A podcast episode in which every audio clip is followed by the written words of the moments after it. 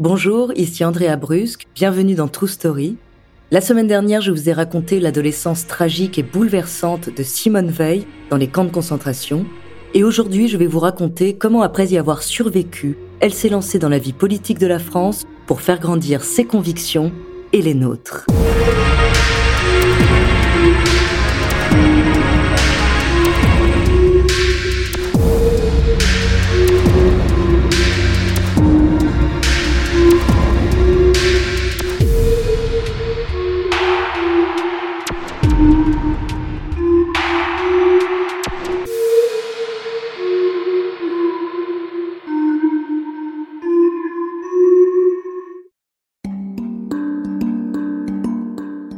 Après ses études en 1957, Simone se lance dans la politique et entre dans la magistrature. Elle est alors âgée de 30 ans. Elle devient haut fonctionnaire dans l'administration pénitentiaire et se bat pour améliorer le sort des détenus. En 1970, elle devient la première femme secrétaire générale du Conseil supérieur de la magistrature.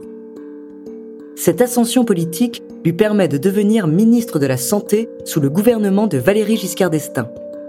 C'est ce qui l'amène à être la porteuse au Parlement du projet de la loi sur l'interruption volontaire de grossesse qui dépénalise l'avortement. Jusque-là, avorter pour une raison non médicale était un délit, passible de prison. Son discours face aux députés est encore aujourd'hui l'un des plus emblématiques de la politique française.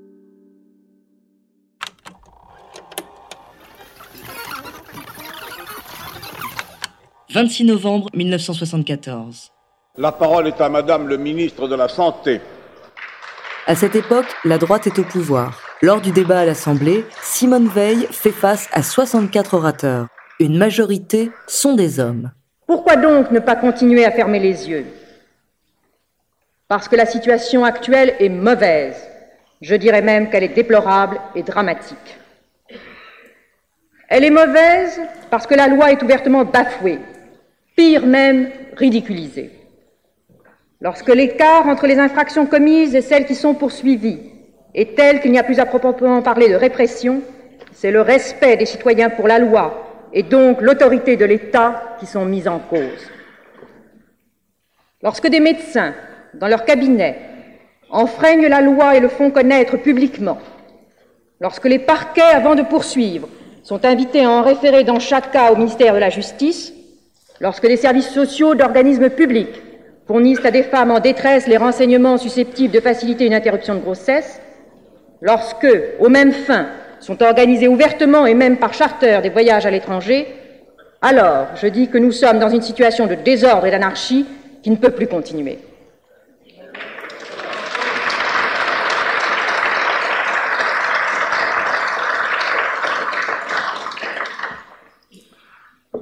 Mais, me direz-vous, pourquoi avoir laissé la situation se dégrader ainsi et pourquoi la tolérer? Pourquoi ne pas faire respecter la loi?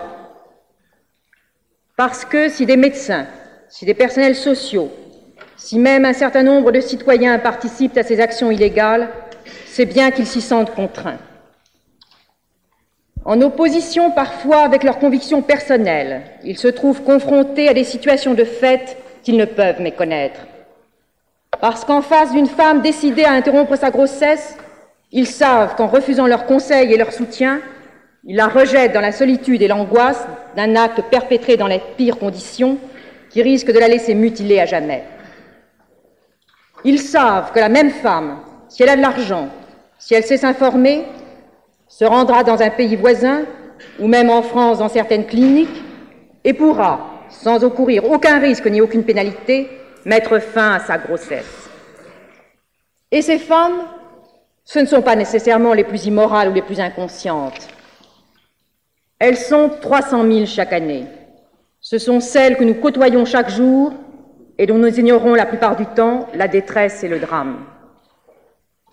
C'est à ce désordre qu'il faut mettre fin, c'est cette injustice qu'il convient de faire cesser.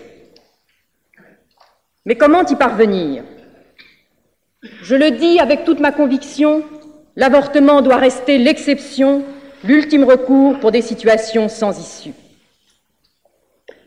Mais comment le tolérer sans qu'il perde ce caractère d'exception, sans que la société paraisse l'encourager? Je voudrais tout d'abord vous faire partager une conviction de femme. Je m'excuse de le faire devant cette assemblée presque exclusivement composée d'hommes. Aucune femme ne recourt de gaieté de cœur à l'avortement. Il suffit d'écouter les femmes. C'est toujours un drame.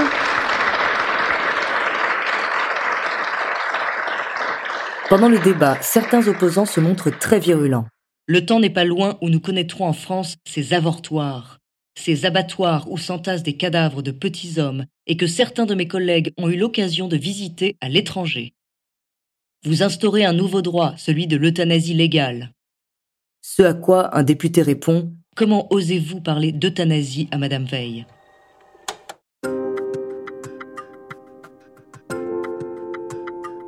Elle se retrouve alors sous les menaces et violences morales de l'extrême droite et de tous les opposants au projet. Simone Veil oublie simplement qu'elle est responsable de la loi sur l'avortement, que ce sont des milliers d'enfants, de bébés que l'on tue dans le sein de leur mère. Je trouve ça ignoble. Je n'aime pas du tout Madame Simone Veil. Hein. Je lui reproche en particulier sa loi sur l'avortement, euh, qui entraînait le génocide de, centaines de milliers, voire de, millions de jeunes Français je pense quand même qu'il faudrait qu'elle réfléchisse un petit peu sur tout ce qu'elle fait, sur les millions de morts qu'elle a déjà sur la conscience. Une première proposition de loi avait été faite en 1973, mais rejetée. Mais la détermination de Simone Veil finit par payer et le 29 novembre 1974, avec 284 voix contre 189 à l'Assemblée, le projet de loi est voté. Sur le plan, personnel, certains moments des débats parlementaires euh, ont été difficiles même si je me suis rendu compte que certains propos étaient dus à la passion, et une passion parfois justifiée, euh, de temps en temps, ça a été vraiment des moments difficiles. Le combat de Simone Veil ne s'arrête pas là. Elle doit désormais défendre son projet de loi face au Sénat. Là, la discussion est plus calme et sereine. Et je crois que ce qui est très important, je ne sais pas euh, en définitive comment le texte va se retrouver tout à fait en fin de parcours, c'est par exemple le vote du Sénat que le Sénat ait adopté ce texte après des débats d'une très grande sérénité, d'une très grande dignité, ait adopté le texte avec euh, deux tiers euh, des sénateurs. Je crois que c'est une chose importante, car euh, ça prouve qu'en définitive, il y avait un consensus général qui est d'ailleurs ressorti d'un certain nombre, enfin un consensus en tout cas très important, qui est ressorti d'ailleurs de, de certains sondages qui ont pu être faits. Le 17 janvier 1975, la loi sur la légalisation de l'IVG entre en vigueur pendant 5 ans. Elle sera définitivement adoptée en 1979, puis en 2001.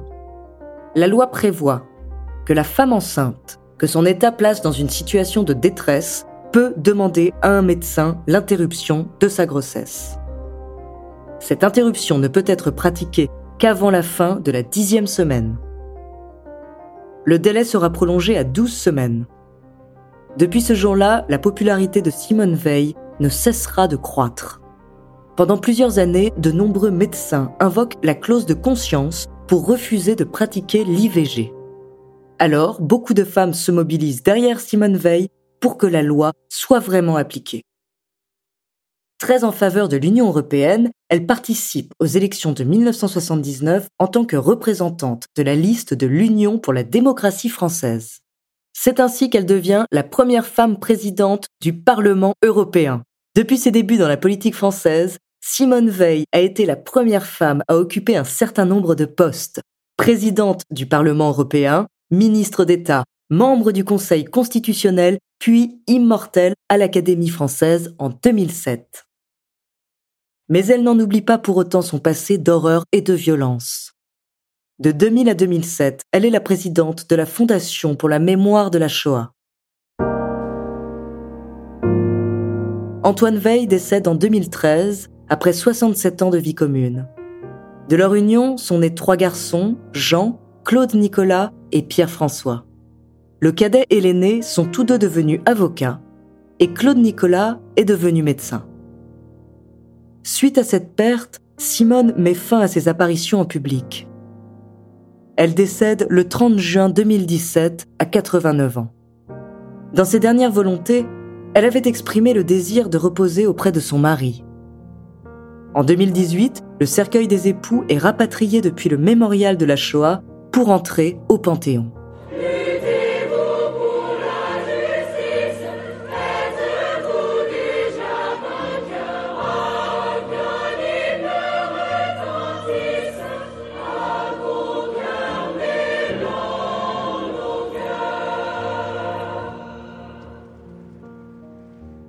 C'est la première fois qu'un homme accompagne son épouse dans la crypte des grands hommes et grandes femmes de la nation. Une cérémonie dirigée par le président de la République Emmanuel Macron est organisée pour l'occasion, en hommage aux Veil. Aime Simone Veil. Elle l'aime dans ses combats, toujours justes, toujours nécessaires, toujours animée par le souci des plus fragiles, où elle s'engagea avec une force de caractère peu commune. La chanteuse Barbara Hendricks y est venue pour interpréter la Marseillaise.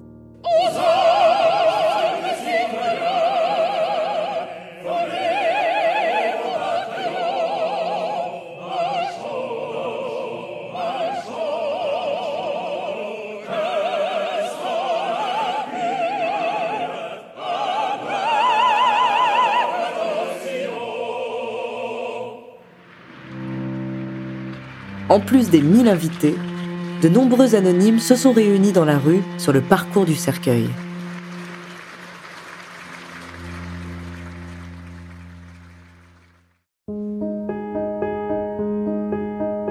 Depuis sa mort, de nombreux hommages à Simone Veil sont rendus. Une pièce de 2 euros est frappée à son effigie, sur laquelle est représenté son portrait avec sur le col le matricule qu'elle portait en déportation et l'hémicycle du Parlement européen. À Paris, la station de la ligne 3 Europe a été rebaptisée Europe Simone Veil. De nombreux livres et récits ont été écrits sur la vie de Simone Veil. En 2007, elle se confie dans son autobiographie avec Une vie qui sera classée meilleure vente l'année de sa sortie dans la catégorie Documents essais. Le Figaro se dit touché par son ton personnel, tranchant, parfois mordant.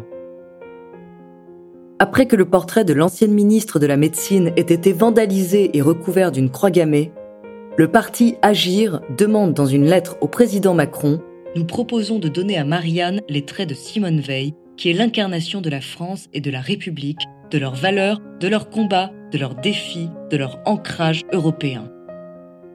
Une proposition reçue favorablement par l'opinion publique et la classe politique. Merci d'avoir écouté cet épisode de True Story. N'hésitez pas à le partager. Vous pouvez retrouver tous nos épisodes sur Podinstall, Apple, Spotify, Castbox, Deezer, Sibel et Magellan. La semaine prochaine, je vous parlerai du physicien de Tchernobyl. En attendant, n'hésitez pas à nous faire part d'histoires que vous aimeriez entendre. Nous nous ferons un plaisir de les découvrir. À la semaine prochaine.